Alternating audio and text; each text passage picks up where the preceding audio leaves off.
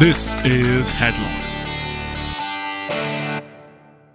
Ja, herzlich willkommen, liebe Freundinnen und Freunde des gepflegten Sports Entertainment, zu einer weiteren Ausgabe von Headlock, dem Pro Wrestling Podcast. Und heute mal wieder mit einer klassischen NXT Review. Ich stelle mich gerade mal ganz kurz vor. Mein Name ist Olaf Bleich. Ich bin freier Journalist, Autor und natürlich Wrestling Junkie und Wrestling Nerd seit gefühlten Ewigkeiten, sodass mich Leute schon komisch auf der Straße angucken.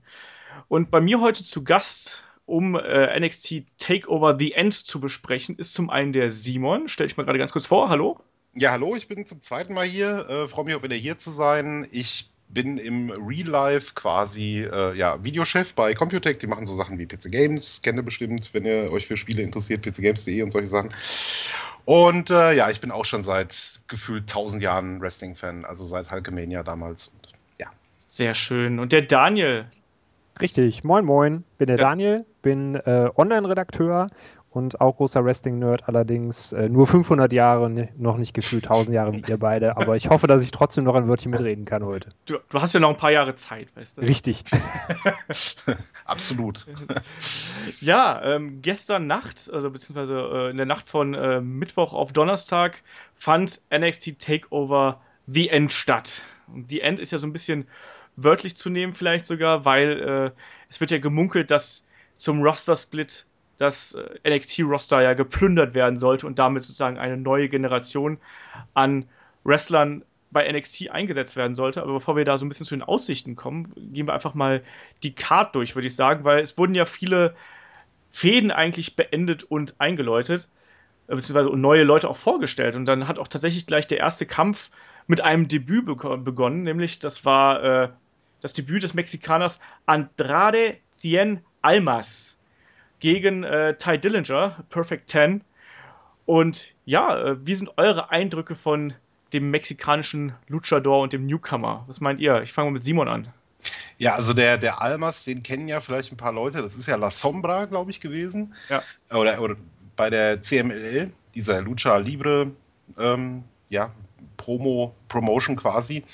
Und ja, also auf mich hat er einen ganz guten Eindruck gemacht. Ähm, sehr athletisch ist er rübergekommen, äh, hatte auch mit, mit dem Dillinger eigentlich so den perfekten Gegner. Also der sieht ja, der lässt ja immer sehr, sehr, äh, seine Gegner sehr, sehr gut aussehen. Und äh, für mich war das ein guter Opener. Ja. Also, hat, hat, mir Spaß gemacht, mir das anzugucken. Ich möchte auf jeden Fall mehr von dem sehen ich fand es ja auch ein bisschen lustig. Ich, ich fand sein, sein Outfit ein bisschen merkwürdig. Also das äh, Outfit von, äh, von äh, Cien oder von Almas, je nachdem, wie wir jetzt nennen wollen. Ähm, weil er ja erstmal so ein bisschen, er war ja komplett mit weißer Hose im Prinzip und dann mit, äh, mit Hosenträgern und dann mit einem äh, wunderschönen Hut und ja, und einer Feder oben im Hut. Das fand ich ein bisschen merkwürdig. Das war so ein bisschen das, ähm, ja, das Klischee eines Südamerikaners, oder? Daniel, wie siehst du das? Ich, ich habe im ersten Moment gedacht, da kommt der dritte Teil von Welcome to Puerto Rico. ich habe mich gefragt, warum sie den nicht direkt hochziehen. Äh, ich ich, ich fand es auch ein bisschen, ein bisschen schräg am Anfang. Aber ansonsten hat er eigentlich einen guten Eindruck gemacht. Auch sehr beweglich, wie Simon das gesagt hat. Gerade seine Handstände an den, äh, am Apron. Das war ja schon sehr beeindruckend, was er da hingelegt hat. Von daher fand ich es auch als Opener sehr schön und auch ein gutes Debüt für ihn. Klischee und WWE. Nein, das, äh, Nein. das haben wir ja nie, ne? Das wäre doch absurd. Aber ja. wie gut kommt denn bitte Ty Dillinger mittlerweile bei der Crowd an, oder? Er ist ja unfassbar over. Ja, finde ich, find ich sehr schön. Also der hat ja auch lange dafür gearbeitet und äh, hat, er, hat er sich verdient. Ja, aber ich habe das Gefühl, momentan ist er einfach nur da, um die Leute gut aussehen zu lassen, aber ich kann mich nicht daran erinnern, dass er irgendwann mal einen größeren Sieg eingefahren hätte. Also ich finde, er hat es einfach aktuell verdient gehabt, dass er da auch den Schritt nach oben macht, oder? Deswegen fand ich es auch gerade überraschend, dass äh, Cien äh, oder Almas, wie wir ihn jetzt nennen, ähm, gewonnen hat. Ich hätte es eigentlich auch nicht erwartet, gerade weil äh, Ty Dillinger so over war in dem Match. Andererseits, vielleicht haben sie auch gedacht, das ist dann die perfekte Gelegenheit, um so neuen einzuführen und ihn nicht direkt untergehen zu lassen. Ich hätte mir aber für Ty auch äh, Besseres vorgestellt, beispielsweise einen Sieg dann in dem Fall. Ja, ja ich glaube. Ja. Entschuldige? Nee, nee, mach du ruhig.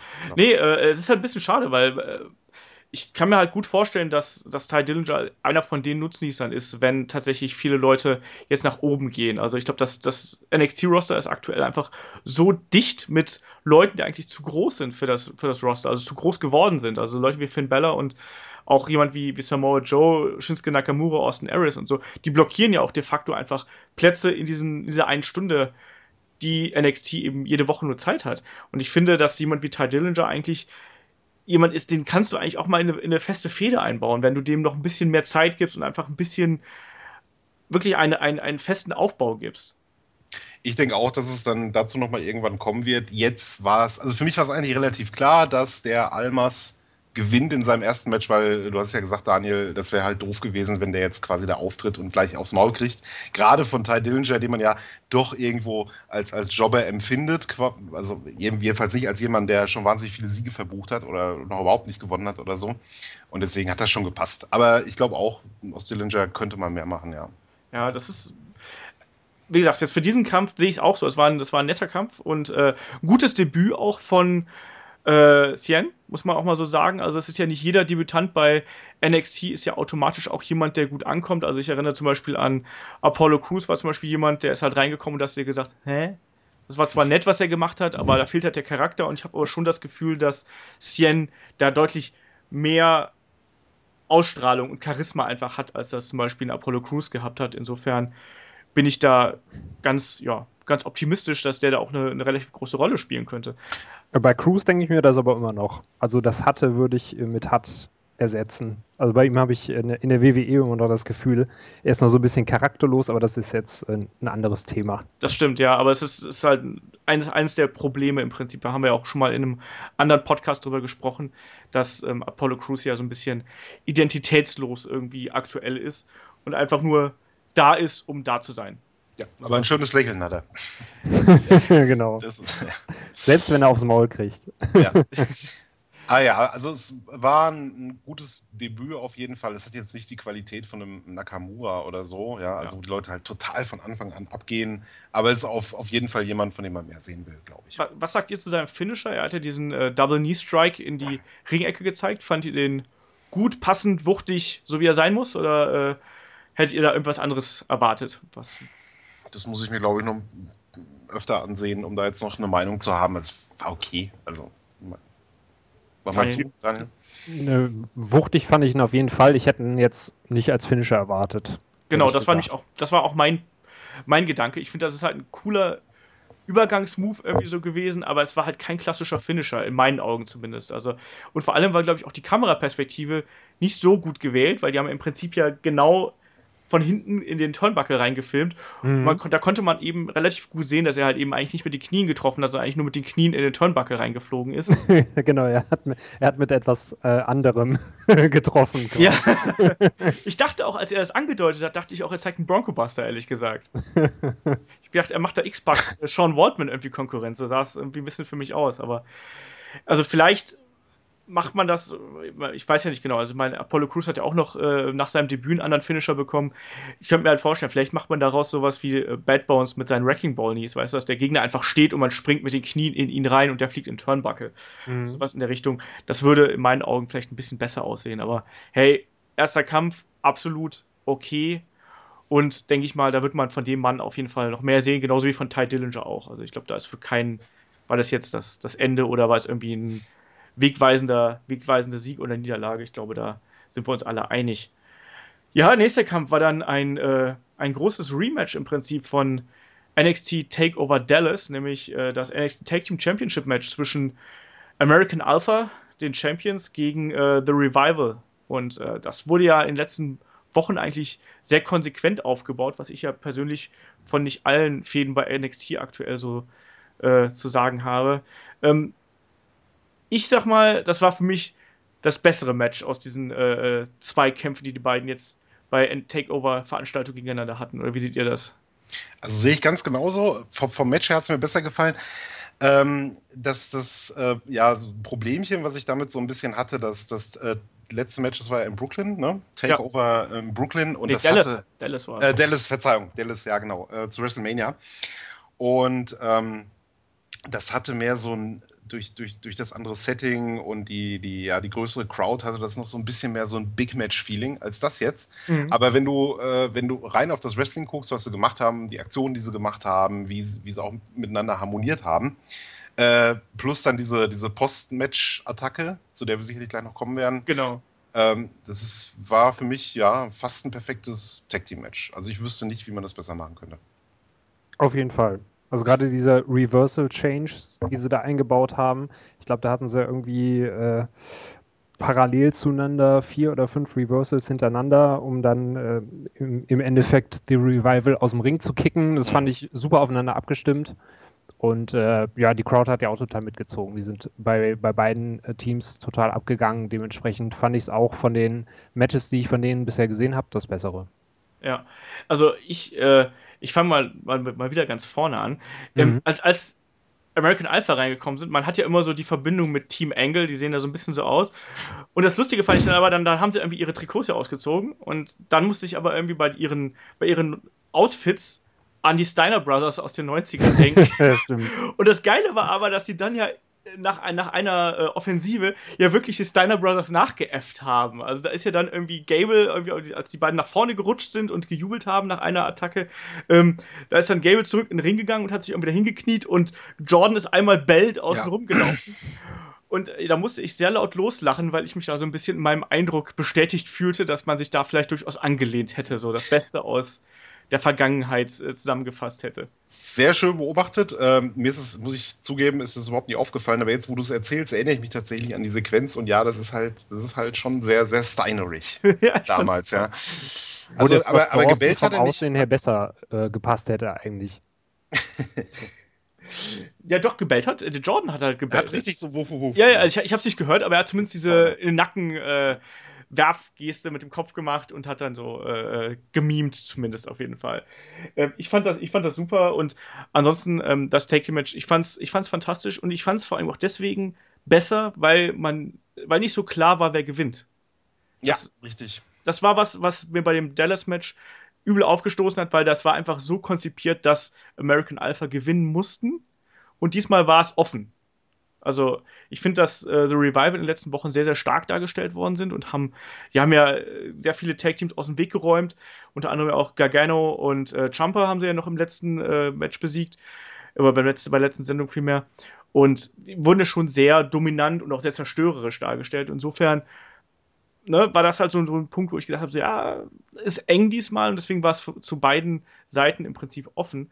Und American Alpha harmonieren einfach unfassbar gut mittlerweile. Also die haben eine so gute Chemie zusammen und sind auch gleichzeitig so charismatisch. Das bleibt ja immer bei so Tag-Teams so ein bisschen aus, finde ich, dass du das sind extrem gute Wrestler, aber haben halt gleichzeitig so einen hohen Unterhaltungswert und können auch das Tempo auf einmal so anziehen. Also, wenn ich mir allein so den, den Dropkick von Jason Jordan zum Beispiel angucke, den der einfach mal so aus dem Stand springt, also unfassbar. Also, da wäre äh, Jeff Jarrett zu besten Zeiten sehr neidisch gewesen. Ja, ich finde auch die Entscheidung, dass sie gewonnen haben, äh, also dass The Revival gewonnen ha äh, haben, finde ich ist eine gute, weil äh, American Alpha, die sind, die sind so dermaßen over, die brauchen jetzt nicht unbedingt den Titel. Und äh, bei The Revival passt es wahrscheinlich ein bisschen besser, dass sie halt durch, weil sie halt auch so stark dargestellt äh, wurden in letzter Zeit, dass sie dann noch durch den Titel halt weiter legitimiert sind quasi. Also deswegen finde ich das, ich finde das, finde das gut. Gute Entscheidung. Ja, Daniel, wie siehst du das? Uh, The Revival, uh, absolut gerechtfertigt Champions? Mhm, auf jeden Fall. Also man hat es ja auch schon öfters in der Vergangenheit erlebt, dass gerade wenn dann so Tech-Teams äh, das zweite Mal die Titelchance verpassen, dann so ein bisschen in der Versenkung ja. verschwinden. Von daher finde ich es genau die richtige Entscheidung. Ja. Genau. Ja. Sie sind jetzt ja das erste Tag-Team, das den NXT-Titel zweimal hält. Das finde ich auch recht überraschend. Es ist für mich auch ein Zeichen zum einen, dass man bei NXT auf die beiden baut und ich glaube auch auf deren, deren Stil setzt irgendwie, dass die halt eben als, als Heel-Champions gleichzeitig gut rüberkommen, aber zum anderen eben auch, glaube ich, auch andere Teams gut ziehen können. Ähm, aber ist aber auch ein Zeichen für mich dafür, dass die noch ein bisschen länger da bleiben, oder? Ja, glaube ich auch. Ja, ja denke ich auch. Also gerade gerade wenn man sieht, dass Enzo und Cass äh, in äh, die Raw Smackdown Schiene gewechselt sind, ohne jemals den Titel gewonnen zu haben, glaube ich schon, dass die, die den Titel jetzt haben und zum zweiten Mal haben, dann wahrscheinlich auch eher da bleiben werden. Ich habe auch erstmal tatsächlich nach dem Match gedacht, ähm, also nach dem, nach dem Pin quasi, dass das so ein bisschen das Zeichen ist für American Alpha, dass die eigentlich bereit sind äh, für, den, für Raw oder ja. SmackDown oder wo sie dann auch immer landen. Ähm, aber dann kam ja diese, diese Post-Match-Attacke, wo dann ja Paul Ellering plötzlich rauskam. Genau, die wurden dann ja attackiert. Und keiner kannte ihn. das, das, stimmt. Das Who stimmt. are you? Ja. Who are you?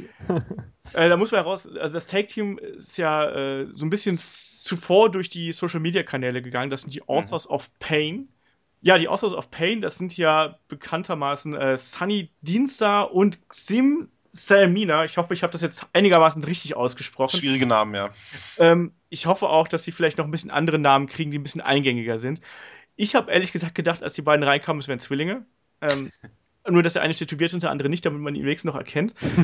ähm, aber im Ende ist es, glaube ich, auch gar nicht so dramatisch, dass man die nicht großartig auseinanderhalten kann. Wir haben zwei riesige Typen gesehen, die American Alpha nach Strich und Faden verhauen haben mit einigen Tag-Team-Manövern und äh, gut platt gemacht haben. Die eigentliche Überraschung aber kam mir danach, weil dann kam eben Paul Ellering raus und schaute, naja, wie soll man sagen, äh, bedeutungsvoll in den Ring und beorderte seine neuen Schützlinge raus.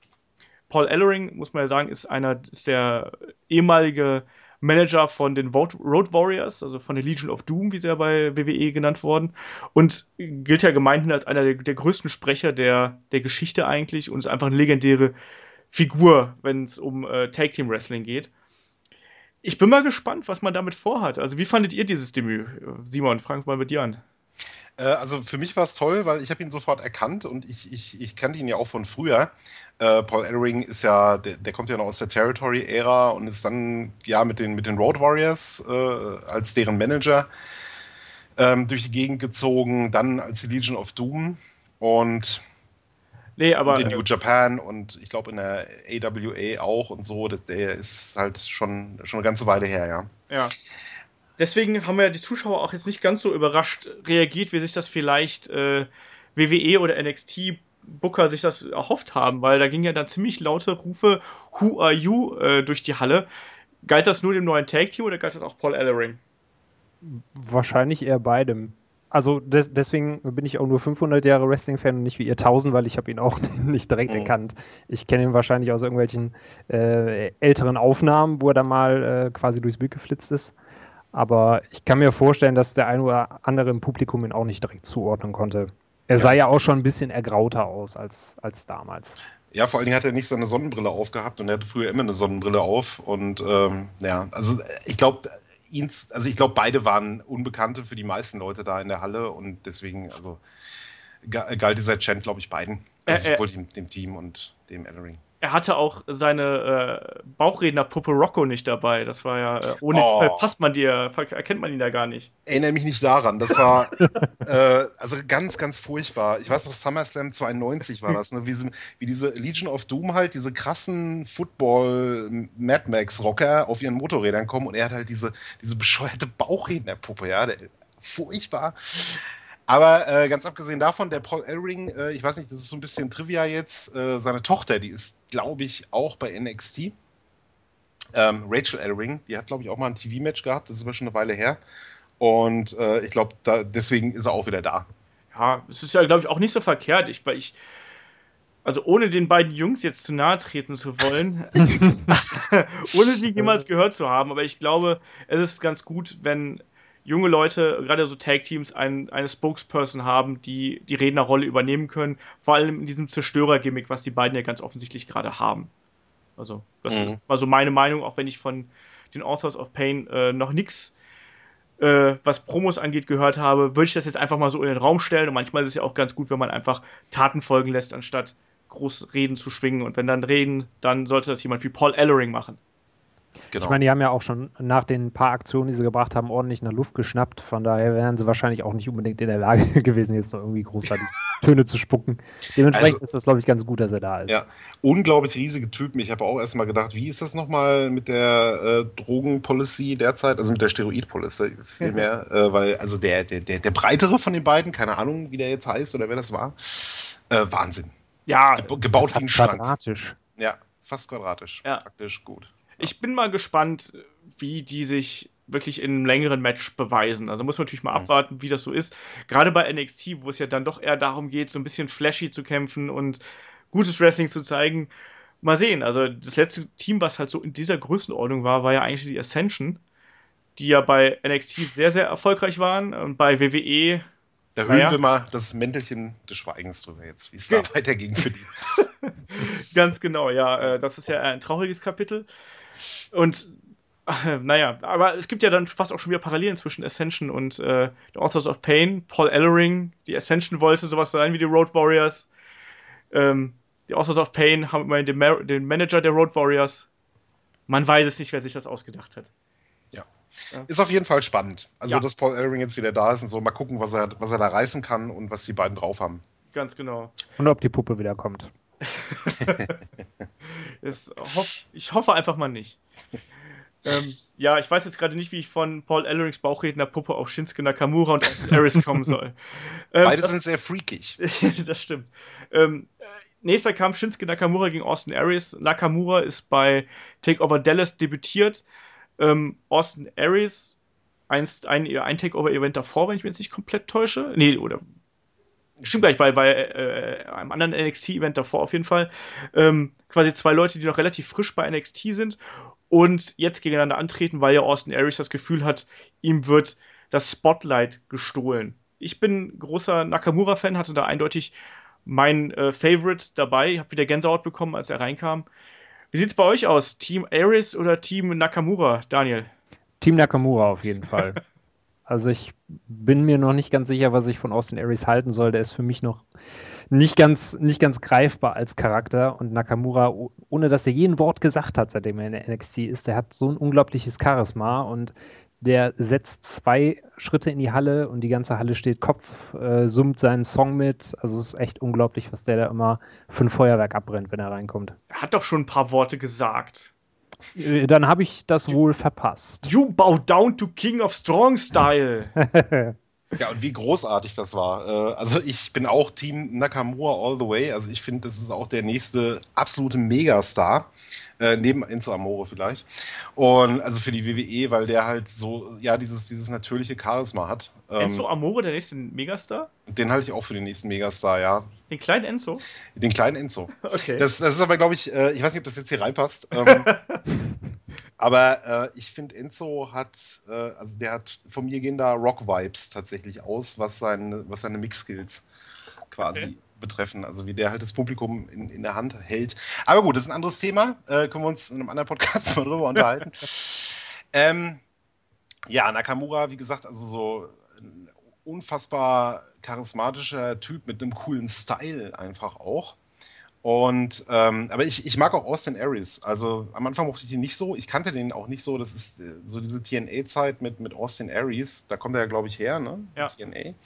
Äh, da habe ich TNA gemieden wie der Teufel das Weihwasser. Äh, einfach aus Qualität, Qualitätsgründen, weil ich TNA damals furchtbar fand. Aber mittlerweile kann ich sehen, was die an dem Ares haben, weil ähm, ich finde, der, der, hat, also erstmal die Story von dem Match finde ich, finde ich sehr gut. Also dieses Austin ist auch debütiert und, und Nakamura ist debütiert und jetzt hat er halt ein Problem damit, dass quasi das Spotlight nicht so ihm ist. Das fand ich super erzählt. Und ähm, auch wie sie das Match quasi gestalten haben äh, gestaltet haben, fand ich auch, äh, fand ich auch fantastisch. Also, dass, äh, dass Ares immer wieder quasi den, den, den Angriffen von Nakamura ausgewichen ist, immer wieder zurückkam und dann am Ende einen Fehler gemacht hat und dann hat er halt verloren. Das fand ich, es war eine schöne, schöne Geschichte einfach, ja. die da erzählt wurde. Auch, dass Nakamura, äh, dass Ares die ganze Zeit die Beine von äh, Nakamura ja. bearbeitet hat. Genau. Ich bin ein großer Freund, ich sage es glaube ich jetzt zum tausendsten Mal in diesem Podcast, aber ich bin da immer ein großer Freund davon, wenn diese ganz klassische alte Schule so ein bisschen sich durchsetzt. Dieses typische, man bearbeitet das Körperteil, was vermeintlich die große Stärke des Gegners ist, damit er eben seine große Stärke nicht mehr ausspielen kann. Und bei Nakamura sind es halt dann eben die Kicks und natürlich die Schläge auf der anderen Seite, aber vorrangig natürlich die Kicks mit dem Kinshasa Knee Strike, der auch sein Finisher ist. Ähm, entsprechend hat das für mich absolut Sinn gemacht. Ich fand das Match war deutlich langsamer, als wir das jetzt von Nakamura vielleicht gewohnt sind. Also es war so ein bisschen schleppender und ein bisschen methodischer, als wir das vielleicht schon äh, bei Nakamura gesehen haben. Das war aber auch so ein bisschen die, der, sagen wir so, der Geschichte dieses Kampfes äh, verschuldet. Also Nakamura hat ja eigentlich sehr, sehr viel eingesteckt, fand ich, im Vergleich zu früheren Kämpfen. Und Ares hat da, wie du schon gesagt hast, hat halt einen guten Gameplan, wie man so schön sagt, mhm. hat er eigentlich gehabt, um Nakamura so in die Enge zu treiben. Und ich fand auch, man hat halt eben gemerkt, dass auch das, was, was du, hast eigentlich gerade genau richtig gesagt. Also man hat eigentlich gemerkt, dass wenn noch eine gute Aktion von Ares kommt, dann kann das die erste Niederlage für Nakamura sein. Und dadurch hat es den Kampf auch spannend gemacht. Ähm, letztlich hat es halt eben nicht gereicht. Er ist dann der ähm, Flying Crossbody durch das unterste Seil ist dann eben daneben gegangen. Dann ist ja Ares krachend in die Balustrade geflogen. Und das war dann der Anfang vom Ende eigentlich. Aber nichtsdestotrotz würde ich sagen, äh, feiner Kampf. Würde ich jetzt in der, in der Reihenfolge der drei Matches ähm, auf Platz zwei sehen, die wir bis jetzt gehabt haben. Also das Tag Team Match fand ich ein bisschen stärker, aber nichtsdestotrotz finde ich, hat das auf jeden Fall dem Standing von Austin Aries gut getan. Oder äh, was denkst du, Daniel? Auf jeden Fall. Also es war zwar auch ein bisschen langsamer, wie du gesagt hast, nicht so dynamisch wie die anderen Matches, die wir jetzt beispielsweise von Nakamura schon gesehen haben. Dafür war es aber eben auch eine Spur härter. Du hast ja schon äh, einmal den, den Sprung durch Seil in die Guardrail genannt. Äh, es gab aber vorher auch noch den Death Valley Driver aufs äh, Apron, den Austin Aries mit Nakamura da abgezogen hat. Ähm, also da waren schon ein paar schöne Spots dabei, die dann eben auch in eine härtere Richtung gingen. Und ich fand, das hat dann eben auch die etwas fehlende Dynamik auf jeden Fall wettgemacht. Wie gesagt, ich fand es war auch wichtig, dass Austin Aries einen großen Gegner kriegt, an dem er sich so ein bisschen austoben kann, weil, sind wir ehrlich, er hat bis jetzt beim letzten äh, äh, Takeover-Special hat er gegen Baron Corbin gekämpft. Das war jetzt, ohne Baron Corbin zu nahe treten zu wollen, das war halt eben eher so ein Übergangsgegner, oder? Ja. Ja, ich glaube, da haben sie Corbin, glaube ich, auch nur verlieren lassen, weil er dann sowieso zu Raw gewechselt ist, oder? War das nicht, war das das letzte Match? Ja, ja, das war das letzte Match ja. von ihm. Also so nach dem Motto, der ist jetzt sowieso weg, ähm, dann kann Ares ja auch seinen Spot kriegen. Genau, er hat ja auch glücklich im Prinzip damals nur gewonnen. Also Ares hat glücklich nur gewonnen mit einem Einroller, wenn ich mich jetzt nicht komplett täusche. Und das war damals eigentlich so der Moment, wo man gesagt hat, so, oh, Ares bei NXT? Hm. ja, ich, ich, ich bin jetzt kein riesengroßer Ares-Fan, aber ich finde halt schon, dass er immer wieder gute Matches abliefern kann. Ähm, aber mit Corbin hat es halt eben nicht geklickt und das war eben jetzt hier gegen Nakamura ein ganz anderer Fall. Mal abgesehen davon, dass, glaube ich, selbst Nakamura gegen, wie man so schön sagt, den Besenstiel einen guten Kampf abliefern könnte und wahrscheinlich den Besenstiel mit dem Kinshasa niederstrecken würde. Das, das auf jeden Fall. Aber ja, du hast es ja gesagt, also Aries sah, sah halt äh, trotz, obwohl er verloren hat, äh, sehr, sehr stark aus. Und es hat ihm auch, ähm, wenn ich mich richtig erinnere, hat die, hat die Crowd ihn dann ja auch ein bisschen angefeuert. Und von daher hat ihm das, glaube ich, viel gebracht, dieses Match. Also ja.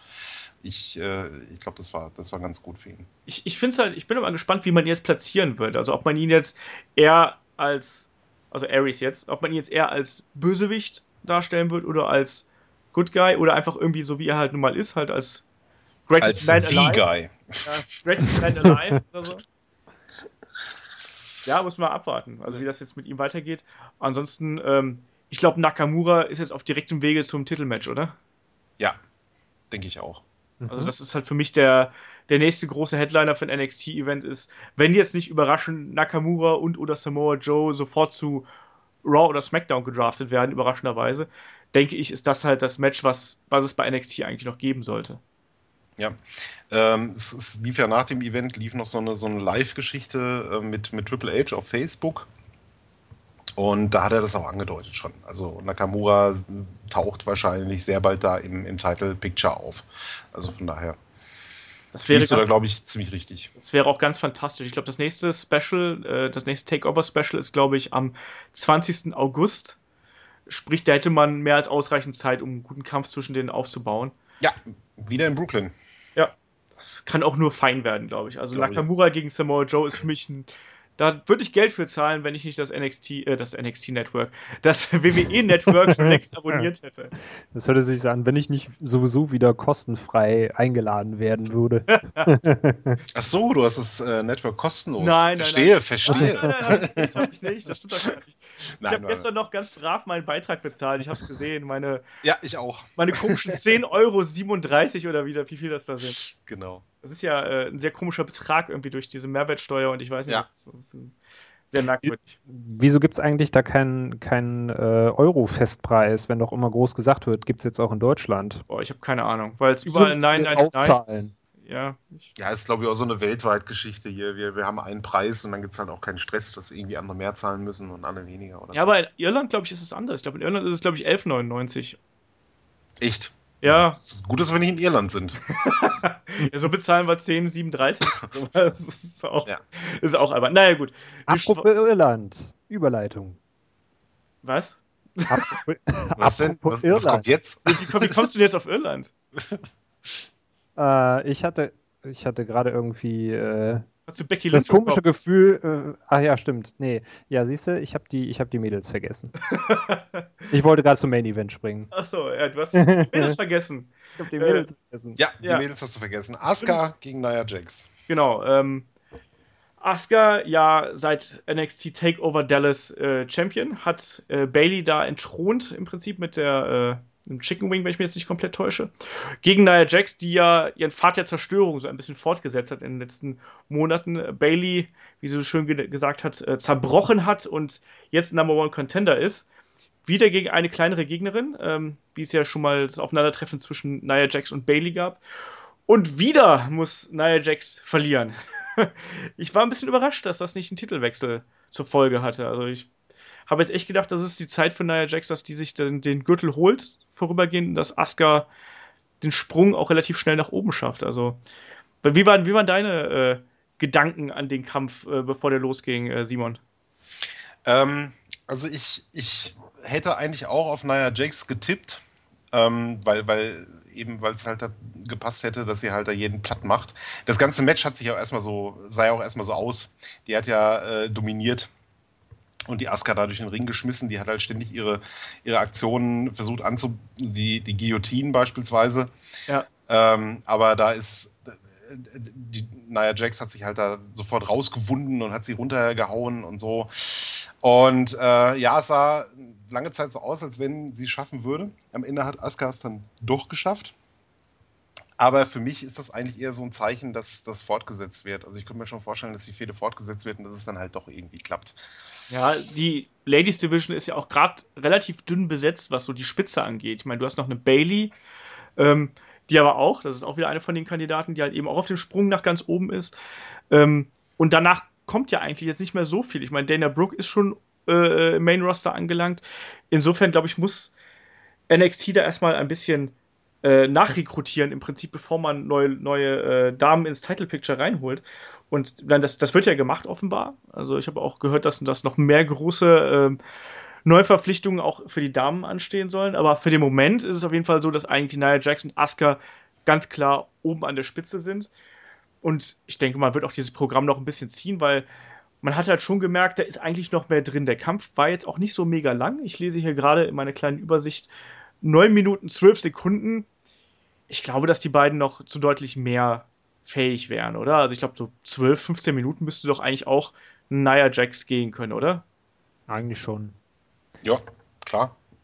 So, das sollte eigentlich möglich sein. Und mir hat ansonsten der Kampf hat mir äh, sehr gut gefallen. Hat halt eigentlich dieses typische, äh, ich wollte gerade sagen Big Guy sagen, aber small, äh, Big, Big Woman, Girl. Big Girl gegen äh, Small Girl Ding gehabt. Also es war ähm, typische Geschichte, dass Nia Jax im Prinzip ihre Kraft ausgespielt hat, auch so ziemlich jede Aktion von ähm, Asuka eigentlich nur mit Kraft gekontert hatte, mit Kraft und Masse gekontert hat, bis dann Asuka am Ende dann doch irgendwie durchgekommen ist und sie dann ähm, auskontern konnte. Und ich fand es auch ganz geil, dass dann am Ende, als dann Nia Jax schon am Boden war und Kick um Kick um Kick eingesteckt hat, dass sie nochmal geschrien hat, geschrien hat äh, ihren Fighting Spirit gezeigt hat, nach dem Motto, ich gebe nicht auf, du musst mich hier schon umbringen, dass ich äh, liegen bleibe. Dumm nur, wenn man das mit Asuka macht, weil die tritt einem dann wirklich mal den Kopf weg und dann war der Kampf halt vorbei. Ne? Aber ansonsten fand ich, war das ein schöner Kampf, aber finde ich auch ein Match, wo man sagen kann, da darf ruhig gerne noch mehr kommen. Ja, sehe ich auch so. Also es war halt nicht dieses typische äh, NXT-Frauenmatch, das halt quasi fast das Beste ist äh, vom ganzen Abend. Aber war, es war trotzdem unterhaltsam und es ist jetzt nicht so, dass man, dass man sagen würde, um Gottes Willen, das will ich nie wieder sehen, diese Paarung. Also von daher, alles richtig gemacht. Genau. Und äh, dann anschließend äh, gab es ja dann auch ein kleines Backstage-Segment mit William Regal, der äh, ein kleines Interview gegeben hat. Und das war. Warum kicherst du sofort? Ich frage sofort, ne? Ja, Bobby Root. Ich, ich frage mich, wie viele Takeovers und Specials es jetzt noch braucht, wo sie den einfach irgendwie einbauen, dass er mal kurz zu sehen ist, ja, bevor der halt mal sein Debüt feiert. ja, äh, der ist halt so, weißt du, der ist halt mysterious und so. Der, man weiß nicht genau, wo der hingehört und deswegen der, der verhandelt halt lange, weil er halt. Äh, so. weil, er, weil er Money ist, weißt du? Meinst du, sie sind sich nie einig, ja? Ja, nein, der weiß halt, wie man verhandelt und dass manche Verhandlungen dauern halt. Also, ja. äh, weißt doch, er, ist ja, er war ja die Money in Beer Money und von daher glaube ich, achtet er sehr darauf, was da dem Vertrag steht. Ja, wahrscheinlich. Da trifft man sich nur alle acht Wochen mal, weißt du? ja. Gute Dinge warten auf, auf äh, warte, warten auf äh, oder brauchen Zeit und so. Ähm, Wie ein gutes Bier, genau. Ja. Mhm. Wie also, wann glaubt ihr, debütiert er denn? Beim nächsten Event dauert es noch, taucht er einfach so auf? Also ich kann mir schon vorstellen, dass er beim nächsten Event debütiert. Also es wird schon was Größeres sein. Ich glaube nicht, dass der einfach so bei, bei NXT rausstolziert, oder? Was meinst du, Daniel? Heißt, wir müssten aber auch noch zwei Monate warten, ne? Ja. Das stimmt auch wieder, ja. Ja. Aber ja, eigentlich, eigentlich können sie es nicht, sich nicht leisten, ihn die ganze Zeit immer ein paar Promos zu verstecken und das anzuteasern und das dann äh, weiß nicht, in irgendwo in irgendeiner Show einzuschieben. Also eigentlich müsste es, wie du, wie du gesagt hast, Simon, schon was Größeres sein. Halt dementsprechend ein Takeover Brooklyn, aber erst in zwei Monaten. Mhm. Andererseits, Eric Young kam ja auch äh, einfach mal so in der Show raus. Was ist eigentlich mit dem? Was ist eigentlich mit Eric Young? Der hat, glaube ich, keinen festen Vertrag unterschrieben bislang. Und mhm. äh, ja, das keine Ahnung. Frag Eric Young. Ich habe jetzt ehrlich gesagt nichts mehr von ihm gelesen, außer, außer dass er eben äh, keinen Vertrag unterschrieben hat und mhm. anscheinend momentan äh, Freelancer ist im Prinzip. Also ich glaube, ich gehe zwar davon aus, dass wir ihn auf lange Sicht wiedersehen werden, aber für den Moment, denke ich mal, ist er, ist er nicht da. Ich habe mich aber gerade gefragt, wo wir darüber geredet haben, wer wäre denn ein probater erster Gegner für ähm, Bobby Roode? Wäre das Austin Aries, weil dann hätten wir sofort die Dirty Heels gegeneinander. Wäre das ein Kandidat? Oder bringt man die als Tag Team zusammen?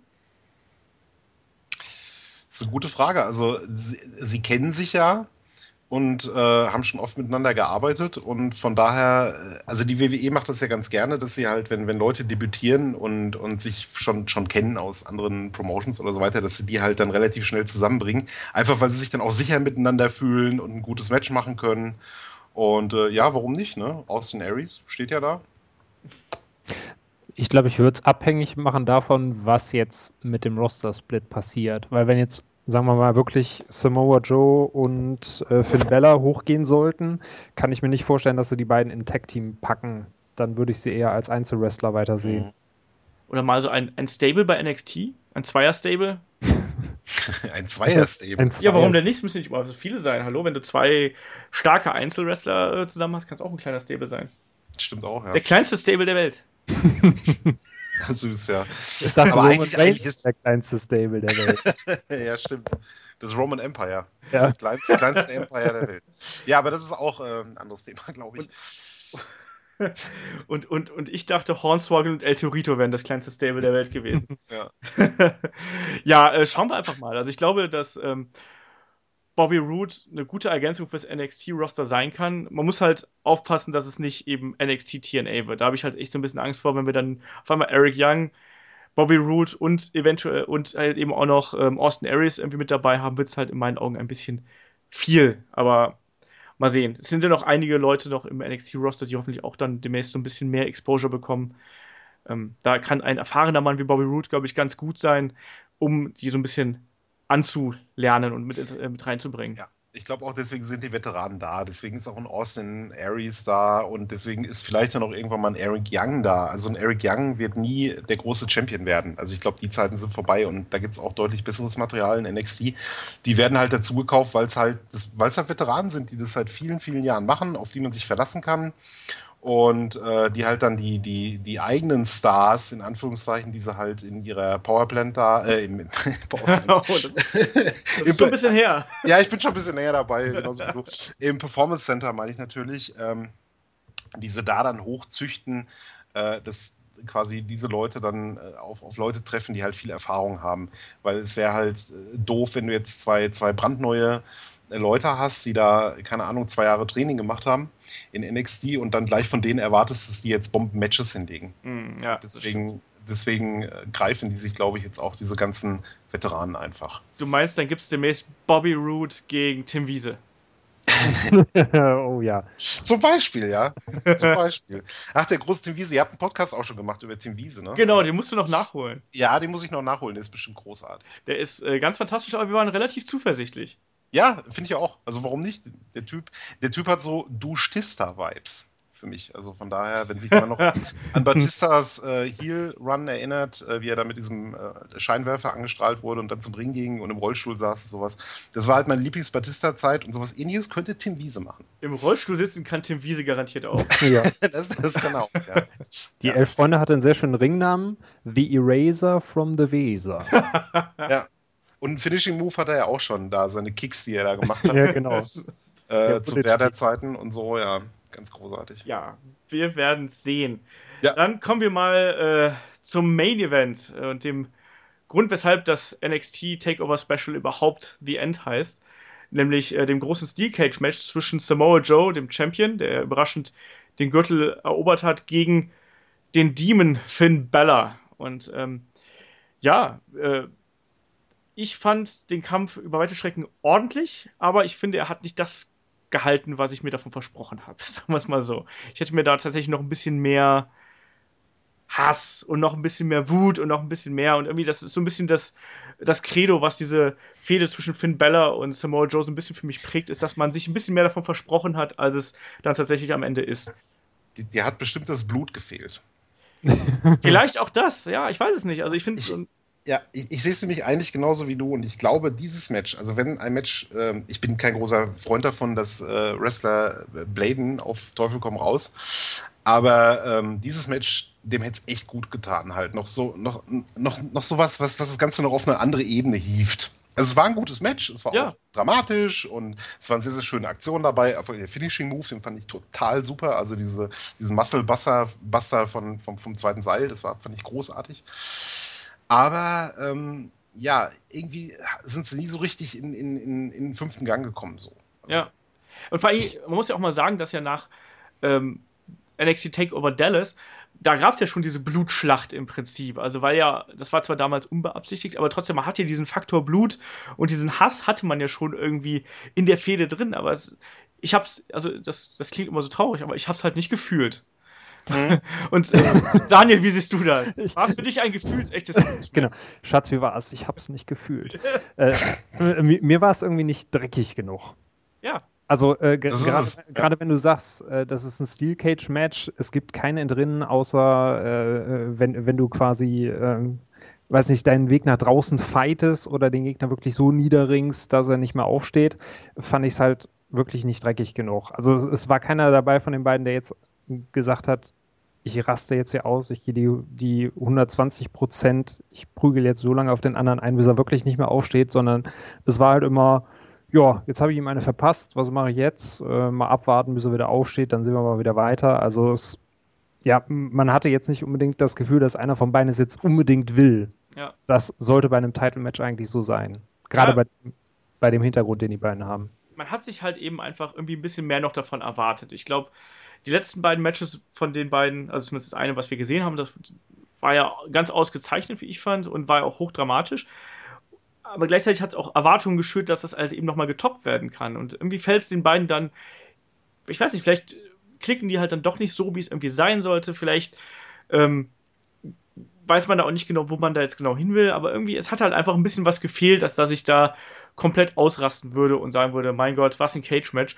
Es war jetzt ein, ein, guter, ein guter Käfig-Catch, wie man so schön sagt, ähm, aber es war jetzt nicht der, äh, die erhoffte Schlacht eigentlich, oder? Ja, es, es, war halt auch keine Enttäuschung. Also das klingt jetzt irgendwie ziemlich negativ, so wie wir das beschreiben, aber ich glaube, ihr seht es halt auch ähnlich. Das, das Ding war schon, war schon spannend. Und das war ein guter ja, Kampf, ja. Auf jeden war ein Fall. guter Kampf und die haben jetzt da nicht irgendwie äh, sich das Ganze leicht gemacht oder waren faul oder so. Äh, aber ja, äh, genau diese, dieses, dieses, dieses letzte Quäntchen noch, wo du halt denkst, das ist halt jetzt ein Fight, da geht es halt um, um, den Titel und um die Ehre und sowas, das hat mir halt dann auch gefehlt. Ja. Letzten Endes. Das war so ein bisschen, no, Hätte besser sein können. Ich bin zufrieden, aber ja. hätte besser sein können. Es ist halt auch, ja, so dieses Steel Cage. Wie fandet ihr den Cage eigentlich, diesen NXT Cage? ich fand den äh, ziemlich schwierig vom Fernsehen aus zu verfolgen. Also ich, ja. also gerade in der, sehr in der, verwirrend, ja. In der totalen hast du ja im Prinzip nichts mehr gesehen außer Cage. Und die Wrestler da drin sind irgendwie zwischen Maschen verschwunden. Ich weiß nicht, ob die einen anderen Zaun genommen haben, ob es einfach daran lag, dass die Kamera war die näher dran als sonst? Ist das so? Irgendwie bei NXT, dass die Kamera tendenziell ein bisschen näher dran ist? Weil ich glaube schon, weil, weil das ja, glaube ich, in so einer University-Sporthalle stattgefunden hat. Ich glaube, die ist auch nicht wirklich so breit. Ja, ja es ist In der Arena äh, ist die Kamera meistens ja. immer generell weiter weg. Ja. Das ist ja dieses Full-Sale-Publikum und das ist halt auch ein Punkt, den habe ich am Anfang schon gesagt, dass mir ähm, das Full-Sale-Publikum ist super, weil da ist mehr Stimmung und die, die machen ihre Chants und, und alles schön und gut. Aber es ist halt, es ist halt eben dieses, dieses Umfeld, was man auch aus diesen wöchentlichen Shows mhm. kennt.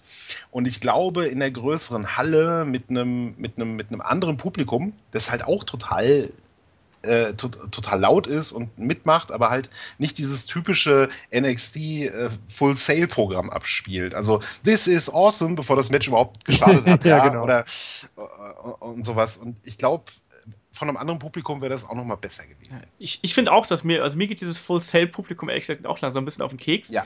weil es eben gar nicht mehr repräsentativ ist. Es, äh, die gehen einfach nur noch ab und feiern einfach alles, weil es halt eben alles geil ist, was bei NXT ist aber das hilft ja auch den Leuten im Ring nicht. Das ist so, so albern, das jetzt klingt. Ähm, ich finde auch, dass die sich einfach zu sehr selber feiern und zu wenig eigentlich das ähm, gutieren und belohnen, was im Ring passiert. Sondern es, wie du gerade gesagt hast, zum Beispiel This is Awesome Chance kam für mich halt viel zu schnell und auch manche Gesänge oder sowas wirkten halt einfach so wie, so jetzt, äh, oh, es ist gerade Ruhe, oh, machen wir halt irgendwie, machen wir halt irgendwie Trara in der Halle.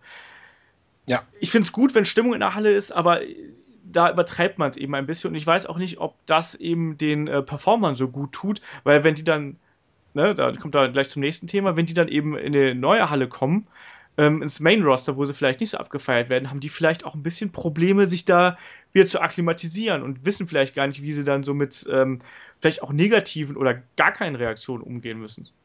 Das ist ein sehr guter Punkt, ja. Genau, einmal das und äh, ich weiß auch nicht, inwiefern es dann die äh, WWE vielleicht negativ beeinflusst, dass sie eben von der Stimmung in der NXT-Halle ausgehen und dann sagen, der Wrestler XY funktioniert definitiv auch bei Raw oder SmackDown. Stimmt, ja. Und die Reaktionen da sind dann eben komplett anders. Ja. Ja, deswegen, also ich hab das, sehe das ein bisschen zwiespältig tatsächlich.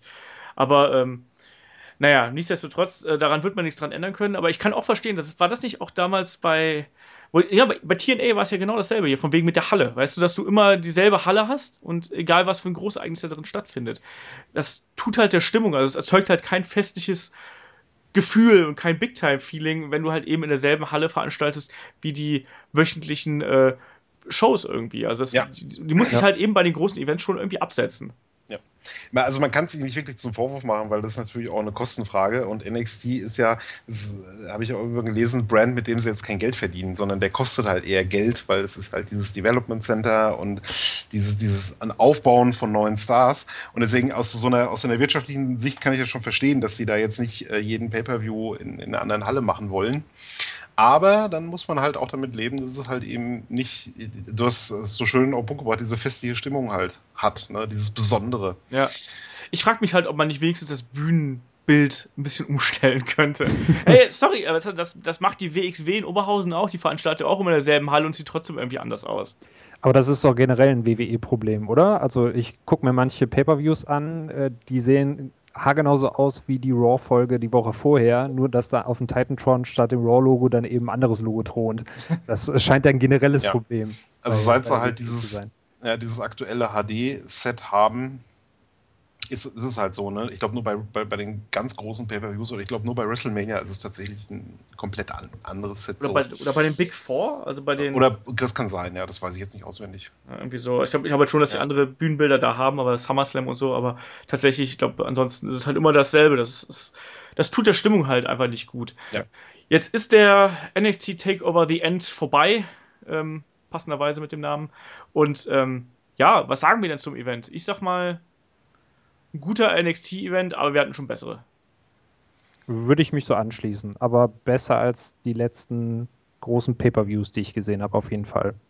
Ähm, hat mir persönlich besser gefallen, auch vom Wrestlerischen her. Ja, also ich fand, äh, kann mich da auch nur anschließen, es ist vergnügliche zwei Stunden auf jeden Fall mit, mit einigen sehr, sehr guten Matches. Also Aries gegen äh, Shinsuke hat mir, glaube ich, ja, ich glaube schon am besten gefallen von allem und dann das Tag-Team-Match. Also ich kann mir zwischen den beiden nicht entscheiden. So wirklich, also, aber das waren auf jeden Fall zwei, zwei richtig gute Matches. Ein gutes Debüt haben wir gesehen. Ähm, ein, ein gutes äh, Women's Match und halt auch einen, sehr, sehr guten Main Event. Also von daher prima, prima Veranstaltung. Ja. Ich mal muss wieder. auch sagen, ja, ich muss auch sagen, dass zwei Stunden Pay-Per-View ist auch mal echt angenehm, oder? Ja. Auf jeden Fall. es, ist, es, ist, halt mal, also du hast nicht so viele Segmente dazwischen, du hast nicht so Längen, du hast auch nicht so Matches, wo du das Gefühl hast, okay, die haben jetzt keine Bedeutung oder sonst irgendwas, sondern du hast eigentlich in jedem Match gute, schnelle Unterhaltung und bist nach zwei Stunden mit einem guten Gefühl im Bauch äh, fertig. Ja. Und, und, das Entspannendste ist echt, dass man nicht alle zwei Minuten auf das WWE Network hingewiesen wird, weil man ja vor dem WWE Network sitzt, um das überhaupt zu gucken. Ja, aber noch ein bisschen Tap-Out-Werbung. Äh, das ist ja meine Lieblingswerbung. Ja, stimmt. Tap-Out-Werbung. ja, ja. ähm, wen wir übrigens noch gesehen haben, das sollten wir vielleicht noch mal kurz erwähnen, äh, ist Neville. Den haben sie mal kurz ah, gezeigt, in, mhm. in, in, inkognito fast, also in seinen Straßenklamotten. Sah so ein bisschen aus wie so ein IT-Nerd, fand ich. Ich glaube, das habe ich überspult. in der Hektik. Hat er auch seine Brille aufgehabt? Ich habe dort so ein Bild von ihm gesehen. Ja, der hat seine Brille aufgehabt und einen Bart hat er gehabt. Ja, ja, der ist, ja. glaube ich, auch relativ unscheinbar, wenn man den nicht gerade im Ring sieht. Glaube ich auch, ja. Im Ring ist er alles andere als unscheinbar. Und äh, wann kommt eigentlich mal der, der Hideo Itami, oder kennt er auch, wie, wie man ihn von früher kennt, äh, wann, wann, kommt der eigentlich mal wieder? Der, der ist ja schon seit, seit gefühlt zwei Jahren nicht mehr, nicht mehr da gewesen, oder? Da gab es wohl, das ist wohl äh, Triple H auch äh, zuletzt bei irgendeiner Pressekonferenz gefragt mhm. worden und es gab wohl Pro, äh, Komplikationen bei der, äh, der hatte eine Schulterverletzung gehabt. Ähm, und es gibt bis jetzt noch kein Rückkehrdatum. Also es, es, geht ihm wohl wieder gut und es läuft besser mit der, mit der Heilung und so. Aber ich würde jetzt mal schätzen, Lass es mal zwei Monate sein oder sowas. Also so, so klang das jetzt. Also es klang jetzt nicht so, als wenn der morgen wieder äh, im Ring stehen würde, sondern es klingt eher so, als würde man lieber noch einen Monat oder ein paar Wochen länger warten, als dass man ihn zu früh wieder in den Ring schickt. Also der muss wohl da sich wirklich sehr, sehr schwer verletzt haben und auch gleichzeitig muss da wohl auch was beim Heilungsprozess nicht wirklich gut gelaufen sein. Mhm. Ja, klingt ja nicht so gut. Dann ja, mal Gute Besserung. er wird es garantiert hören. Ja, ganz Olaf richte doch mal gute Besserung aus. Bitte. Genau, ja, ich äh, gebe das so weiter. Ähm, ja, ähm, und jetzt bis zum nächsten NXT Takeover Special ist es ja noch ein bisschen und dazwischen ist der Draft, beziehungsweise, ähm, ja, ne, der Roster-Split. Ähm, was glaubt ihr, wird das NXT-Roster jetzt komplett geplündert, wie ich heute gelesen habe? Äh, schwierig. Also ich, glaube, wenn sie es komplett plündern, würden sie sich vieles kaputt machen, weil ich nicht weiß, ob sie wirklich so viele Talente in der Hinterhand haben, die schon ready sind, dass sie da einspringen können. Ich würde darauf tippen, dass so die Großen wie Finn Bella und Samoa Joe gezogen werden, aber dass sie sich auf ein paar beschränken. Fände ich persönlich auch entspannter, als wenn da jetzt auf einmal, keine Ahnung, zehn Leute weg wären und äh, wir dann, sage ich mal, vor, vor leeren Rostern bei NXT ste stehen würden, die erstmal mit, mit äh, Greenhorns nachbesetzt werden müssten. Ja, sind ja noch, ein paar sind ja noch da. Ähm, also ich glaube, man kommt, es kommt natürlich auf die Definition von Plündern an, aber ich glaube, dass auf jeden Fall vier bis fünf NXT-Wrestler nach oben gehen. Und das wären für mich Finn Balor, ähm, American Alpha, die beiden auf jeden Fall. Und da muss man, da muss man abwarten. Samoa Joe halte ich in naher Zukunft für sehr möglich. Eventuell ist es auch ein Kandidat für mich, der beide Shows mitmachen kann. Genauso wie es ähm, Shinsuke Nakamura ist. Die beiden sind für mich, die werden noch ein NXT-Programm bestreiten und danach zu Raw oder SmackDown gehen. Und insofern glaube ich halt schon, dass die. Bailey gehört auch noch mit dazu. Bailey, ja. ne? Also da sind auch einige, die halt gehen werden, weil, sind wir mal ehrlich, Finn Bella hat jetzt nichts mehr zu erreichen bei, ähm, bei NXT. Der hat jetzt seinen Titel hat, hat den Titel gewonnen, hat ihn lange verteidigt, hat ihn verloren. Mehrmals, jetzt zweimal klar, im Cage-Match, die Fehde ist beendet. Gegen wen sollte Finn Bella jetzt aktuell noch fäden? Man könnte sagen, Nakamura um den Number One Contender Spot. Hilft das Bella? Hm. Ich glaube nicht, dass der jetzt noch viel dazulernt bei NXT. Ganz im Ernst. Ich glaube auch, dass wenn, wenn Bella jetzt gegen Nakamura fäden würde um den Number One Contender Spot, dass einer von beiden würde garantiert verlieren. Und das meine ich jetzt nicht in dem Sinne, dass sie ein Match verlieren würden, sondern sie würden dadurch auch ein Ansehen verlieren. So cool die Matches wahrscheinlich auch wären, aber Bella als, äh, als ehemaliger Champion dann gegen Nakamura verlieren zu lassen, würde Bella nur schaden und äh, Nakamura äh, würde es zurückwerfen, wenn er in dem Sinne gegen Bella verlieren würde. Dementsprechend ja. macht es halt auch keinen Sinn. Ja. Ja, weiß ich noch nicht mal. Also ich glaube schon, dass, dass, dass man das Match noch, noch sehen wird. Also Nakamura gegen, gegen Bella, aber ich glaube, das wird nicht so, so was Großes sein für irgendwie ein Special oder so, sondern das ist wahrscheinlich so ein Main-Event in, in der Wochenshow.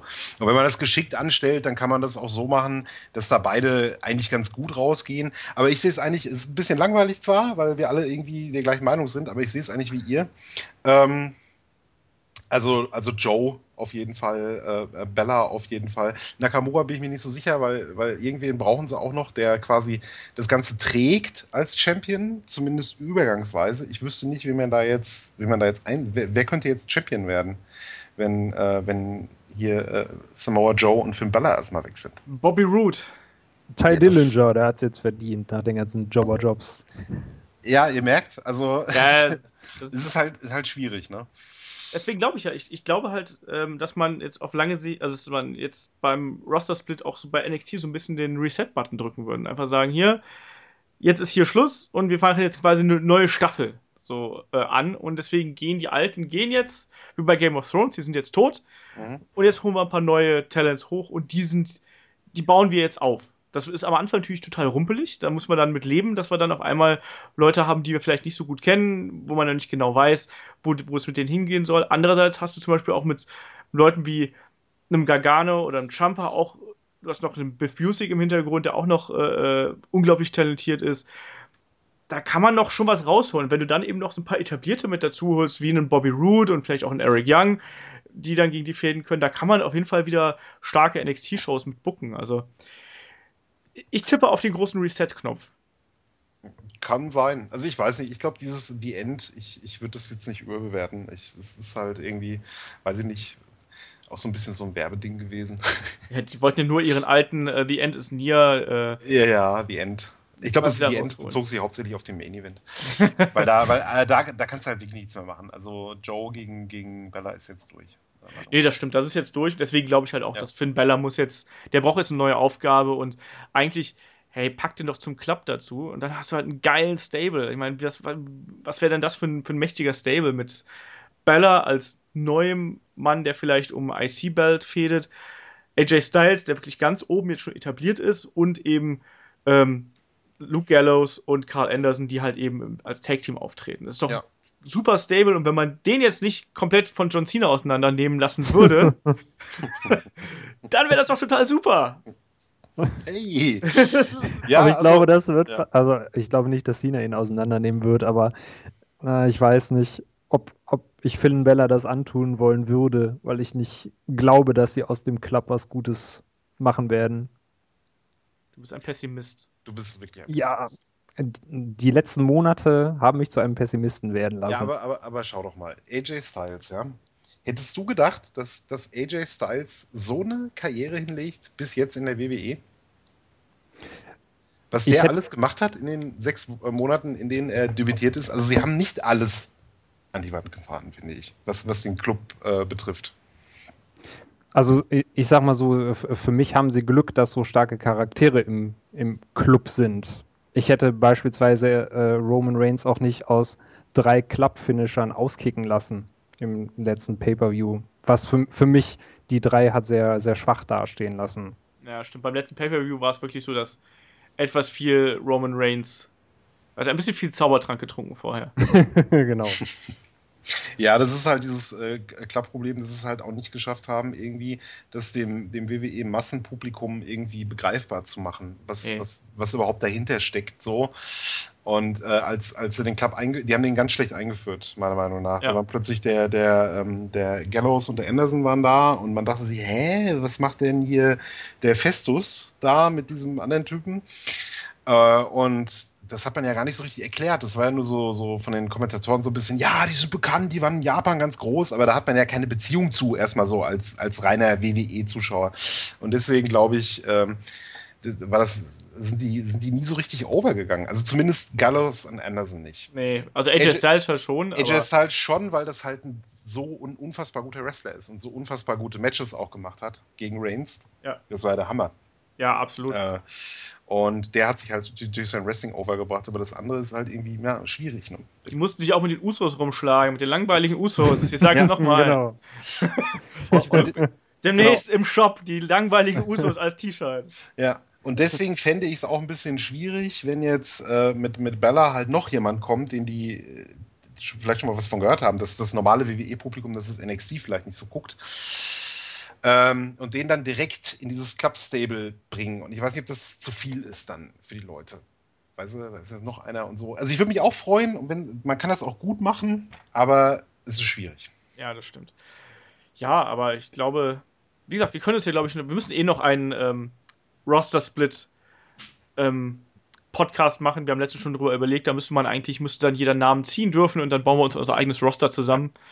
Ähm, da werden wir dann mal sehen. Aber ich glaube, es wird auf jeden Fall noch viel passieren und auf jeden Fall steht uns auch bei NXT ja ein kleiner Umbruch bevor, egal äh, wie der jetzt aussehen wird. Also einige werden wechseln, davon kann man, glaube ich, ausgehen. Wie viel das dann sein wird, werden, werden wir sehen. Ich lasse mich auch gerne wieder zum Optimisten umschulen. ja. Aber es ist halt jetzt spannend, ne? Also auf dem richtig, den, den, den, den, den, Roster Split freue ich mich halt richtig drauf. Und es ist schon lange her, äh, dass ich mich wirklich auf, richtig auf irgendwas freue, was mit, mit der WWE zu tun hat. Äh, schon, schon ein bisschen her jetzt so, seit, seit Roman Reigns irgendwie. Ja, man, man weiß halt einfach nichts. Das ist das Angenehme. Ja. Weißt du, Wrestling ist immer dann am besten, genau. wenn, wenn man nicht weiß, was passiert. Und dann ist es immer ja. am echtesten eigentlich. Und sie haben jetzt eine Riesen-Chance, weil sie halt so viele tolle Leute haben, Eben. die man halt richtig einsetzen muss. Und ich, ich, ich, bete und hoffe, dass sie das nicht an die Wand fahren. Das ist der, der Traum von jedem Fantasy-Booker, was eigentlich WWE gerade ja, hat. Also, genau. wenn man, wenn man ähm, WWE 2K16 spielt, dann macht man genau das, was die jetzt äh, im Juli machen dürfen. Ja. Du nimmst nämlich alle und baust die irgendwie zusammen. Dann guckst, und dann kriegst du schlechte Stories da draus. da bist du wieder in der Realität angekommen. Ja. Naja. Gut, dann sind wir durch mit äh, dieser lustigen Runde und haben äh, NXT Takeover äh, besprochen. Es ist noch nicht the end für äh, NXT, definitiv noch nicht, sondern einfach nur für die Fehde von Samoa Joe und Finn Bella und die Veränderungen im NXT-Roster werden wir dann ja die nächsten Wochen noch ein bisschen genauer beleuchten. Ich bedanke mich äh, bei meinen fachkundigen Gesprächspartnern Simon und Daniel. Sehr, Sehr gerne. gerne. Es war mir wie immer eine Freude. Mir auch, ja. Und das fast sogar simultan. Wunderschön. ähm, und ich bedanke mich natürlich auch bei ähm, allen äh, Headlock-Zuhörern fürs ähm, Abonnieren, Zuhören, ähm, gelegentliches Posten ähm, bei uns bei Facebook und ja, bei äh, jedem, der uns hier ein bisschen lauscht, ein bisschen Spaß mit uns hat und seine Zeit mit uns verbringt. Und am Mittwoch geht es auch schon weiter mit dem Interview mit äh, The Rotation. Den habe ich ja bei Shortcut to the Top getroffen, habe ein bisschen mit ihm über das äh, Youngboy-Tum geplaudert und was die erfahrenen Leute da alles mit ihm anstellen. Also da könnt ihr auf jeden Fall sicher sein, dass es da noch ein paar lustige Geschichten gibt. Und mit WXW geht es ohnehin noch äh, kräftig weiter, auch in den nächsten Monaten. Da halte ich euch auf dem Laufenden. Und insofern bedanke ich mich fürs Zuhören und bis zum nächsten Mal. Macht's gut. Tschö. Tschüss.